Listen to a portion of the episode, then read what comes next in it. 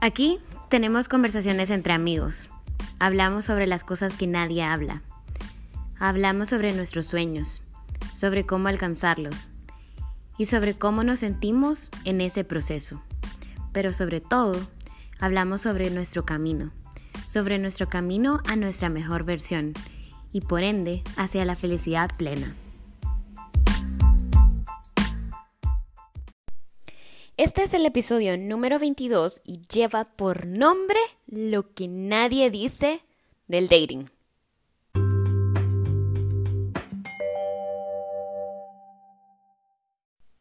Hello, hello, ¿cómo están? Mi nombre es Marcela Castillo y es un honor estar nuevamente con ustedes en un episodio más de Happiness Way.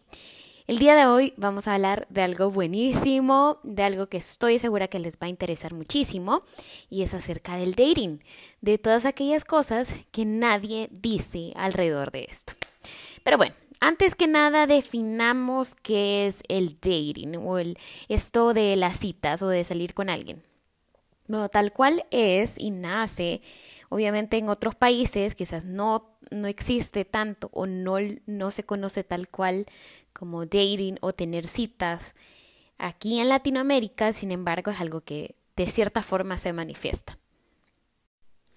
Y bueno, había una vez, en aquel tiempo muy lejano, en donde los hombres y las mujeres, para empezar a salir con alguien, tenían la oportunidad de salir a citas.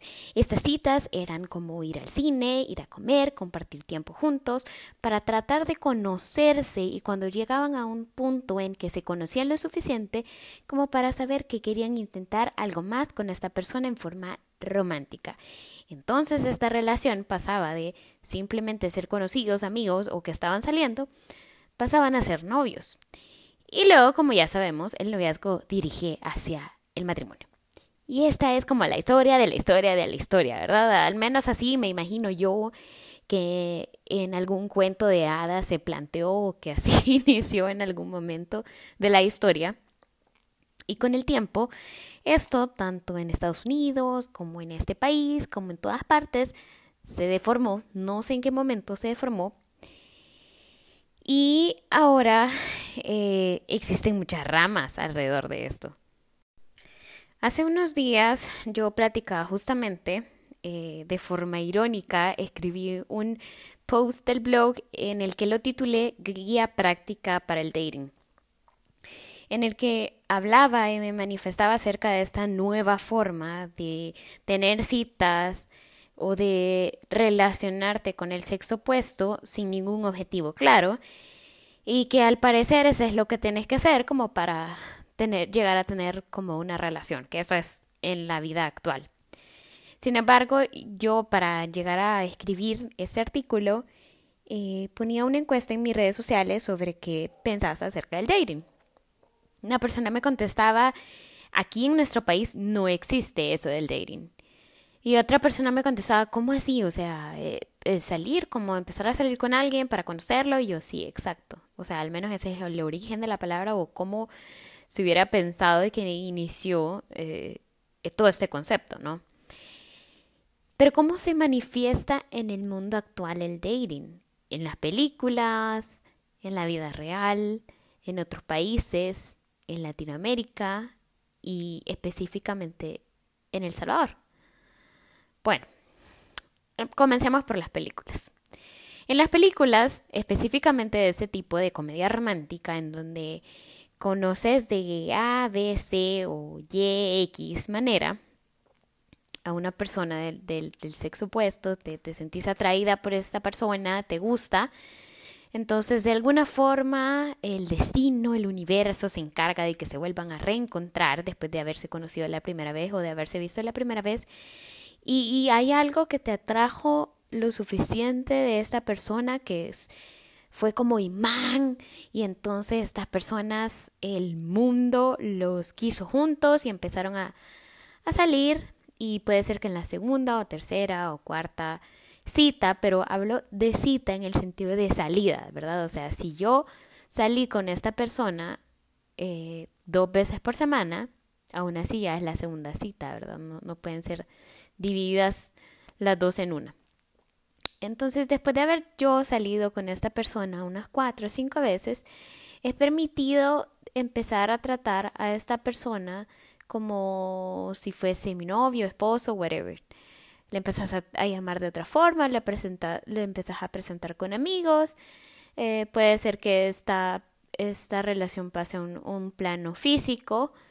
Empezás a tener relaciones sexuales con esa persona y todo parece ser como un castillo eh, perfecto en un cuento de hadas, etc. Así es como lo presentan las comedias románticas, solamente que con un par de música de fondo que acompaña perfectamente el momento, ¿no? En la vida real, en países donde la mentalidad es un poco mm, más abierta y son más liberales y etcétera, siguen esta misma línea de el dating al igual que en las comedias románticas, ¿cierto? Justamente como se las acabo de describir. En países latinoamericanos y el nuestro puede que no sea tal cual como tener citas en el sentido como salir.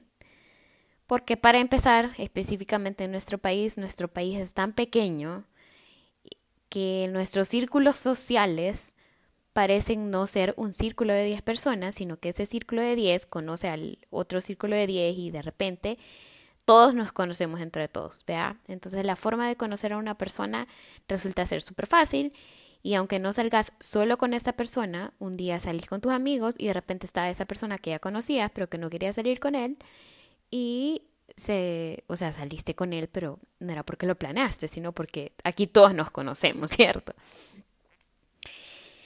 Y eh, las citas no son tal cual citas románticas y de, ay, vamos al cine y te van a esperar afuera de tu casa con un carruaje y un ramo de flores y te voy a abrir la puerta del carro y... sí, puede ser, o sea, eso no sucede en la actualidad.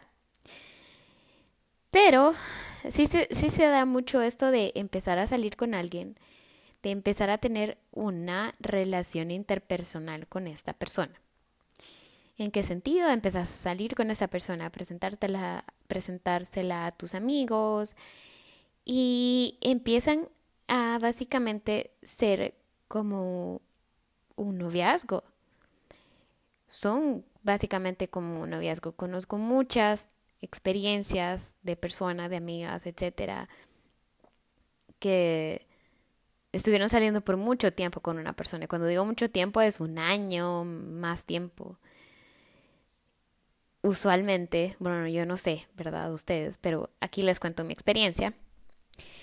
Yo, como les he contado numerosas veces, a veces me da pena contarles estas cosas porque siento que, que solo de esto hablo, pero de verdad que es lo que me ha transformado la vida. Eh, como ustedes ya saben, yo a los 19 años yo emprendí una relación amorosa que duró 7 años y yo, bueno, yo con esta persona compartí absolutamente todo incluyendo planes de vida en los que obviamente no concluyeron en nada.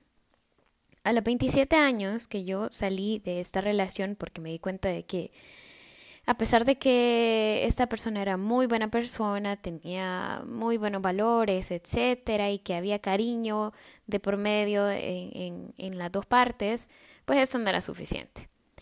Él no cumplía con todas las cosas que yo ameritaba o que yo pensaba que, que yo necesito en una relación y viceversa. Y simplemente se había vuelto una relación como estacionaria, en la que era una relación básicamente mediocre. Pero a pesar de ello, yo estaba en una relación, yo estaba en la burbuja de una relación. Y durante todos estos años en los que yo me mantuve en esa relación, yo, yo decía como, ¿por, qué existe tanta gente desesperada? ¿Por qué eh, nadie puede como tener relaciones o, normales, ¿no? O sea, noviazgos y, así. Yo decía, ay, este mundo de los solteros, pero no me metía específicamente a esto. Y no sabía, obviamente, que era estar soltera ni el mundo de la soltería. Al entrar a este mundo real de la soltería, de, de ver cómo se comporta la gente soltera o whatever, te das cuenta de un mundo que existe ahí y es una realidad de la cultura de lo desechable. ¿Por qué la cultura de lo desechable? Porque ahora nadie quiere comprometerse a cosas serias.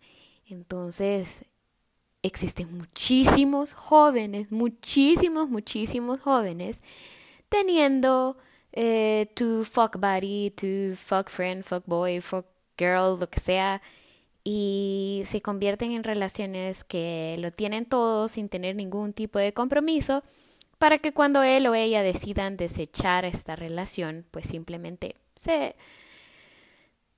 desintegren, se deje de existir esa relación entre los dos. Lo cual obviamente siempre termina en llanto para cualquiera de las dos partes o para ambas partes. Y hay algo que de verdad me llama la atención. Cuando yo escribí este artículo que les cuento del blog que se llamaba Guía Práctica para el Dating, yo no, no quería escribir una guía práctica para el dating, era simplemente un título irónico en el que yo estaba diciendo básicamente lo que les estoy diciendo ahora. O tips para que la gente recuerde el, el verdadero objetivo antiguo del tener citas o salir con alguien, ¿no? Que al final es conocer a esa persona, eh, ver qué le gusta, cuáles son sus aficiones, sus miedos, sus metas, sus sueños, eh, su familia, sus aspiraciones, etcétera, y saber si esta persona y tú podrían llegar a tener una relación de noviazgo. Ese es el objetivo principal. Entonces yo compartí en mis redes sociales este artículo y hay una persona que me comentó y me puso, ay, eh, deberías de haber comentado acerca de los free. Y yo me quedé como, no, es que es un el título que le puse a mi artículo es en sentido irónico y ese es el punto de lo que está sucediendo aquí, ¿no?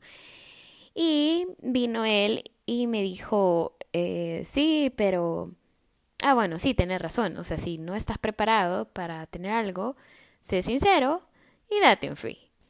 Yo en mi mente de verdad dije, ¿qué demonios es un free y qué está pasando con nuestra sociedad y nuestra juventud? En serio, ¿qué pasa?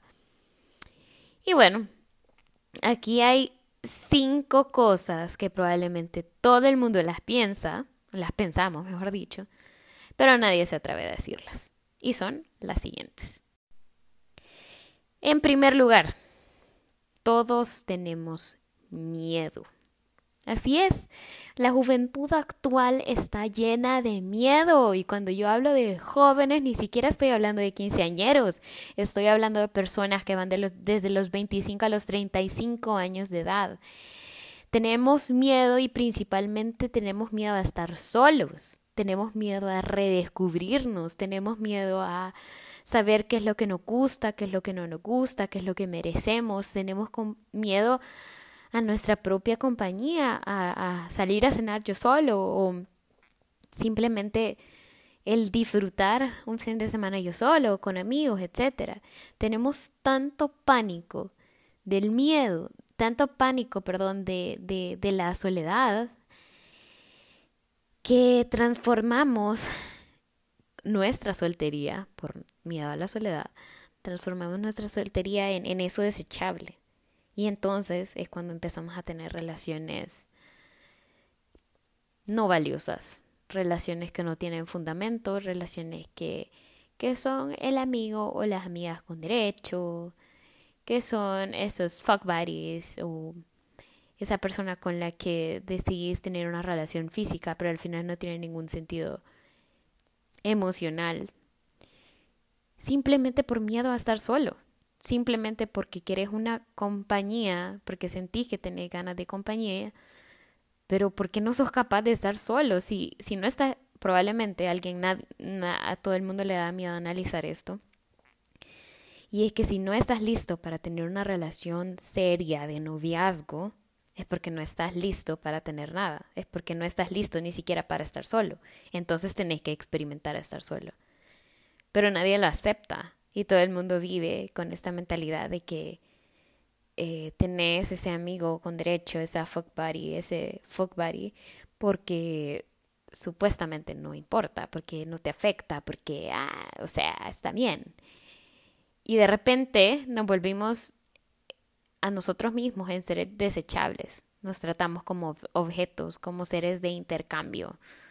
En lo que yo te quito a ti lo que a mí me interesa y viceversa, como si esto fuera una transacción, ¿no? Y también existe el miedo al compromiso. Es aquel miedo en el que puede ser que tú sí ya estás listo para una relación seria, pero tienes tanto pánico al fracaso, tanto pánico a, a salir herido, a salir herida, a que las cosas salgan mal, que por eso decidís estar solo, por eso decidís no tener ninguna relación seria, por eso decidís aislarte o, no darte esa oportunidad de conocer a alguien más por simplemente miedo al fracaso. Número dos. Estar con alguien no llena vacíos. Esto todos lo sabemos. En todos los libros nos lo dicen.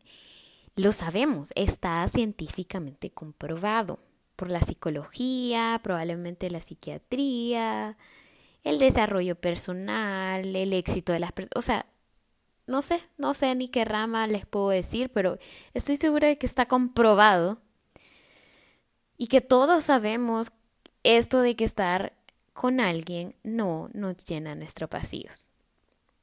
Esta parte de que no se puede dar lo que no se tiene la hemos escuchado quizás millones de veces y la tenemos en el fondo de nuestro corazón, de nuestro ser, y decidimos ignorarla porque nuevamente tenemos miedo a estar solos.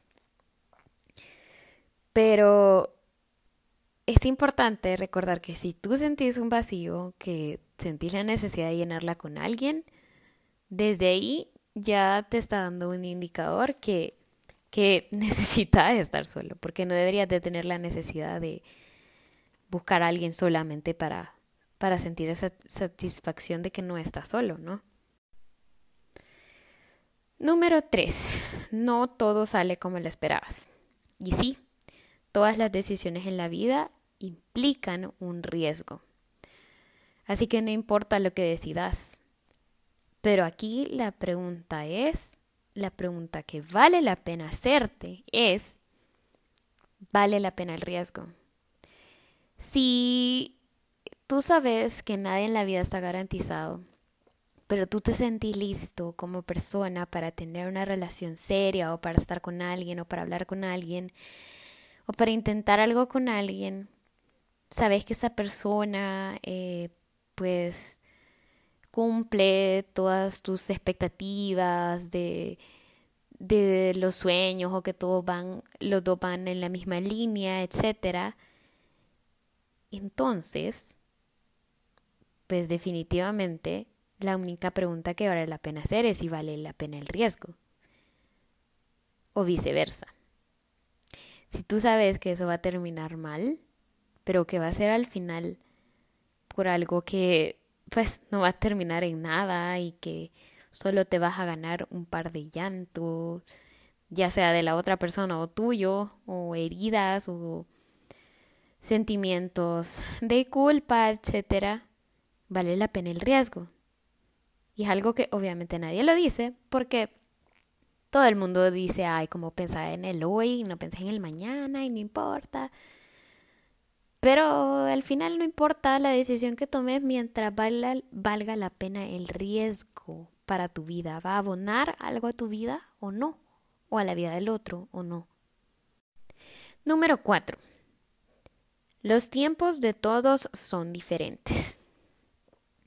El hecho de que tu amigo, tu amiga, tu vecino, tu compañero del colegio, de la universidad, del trabajo, tenga un peor es nada, una fuck buddy, un amigo con derecho, un novio, una novia, un esposo, una esposa, no implica que tú debas de estar en esa misma posición. Si esta persona ya encontró eh, el tiempo ideal o el momento de su vida en el que debía estar con alguien más, o por decisión propia quiere estar con alguien más, a pesar de que sabe que no está preparado, pues es, es la vida de esa persona y es decisión de esa persona. Y esto no implica que tú debas de estar viviendo lo mismo o elegir lo mismo para tu vida.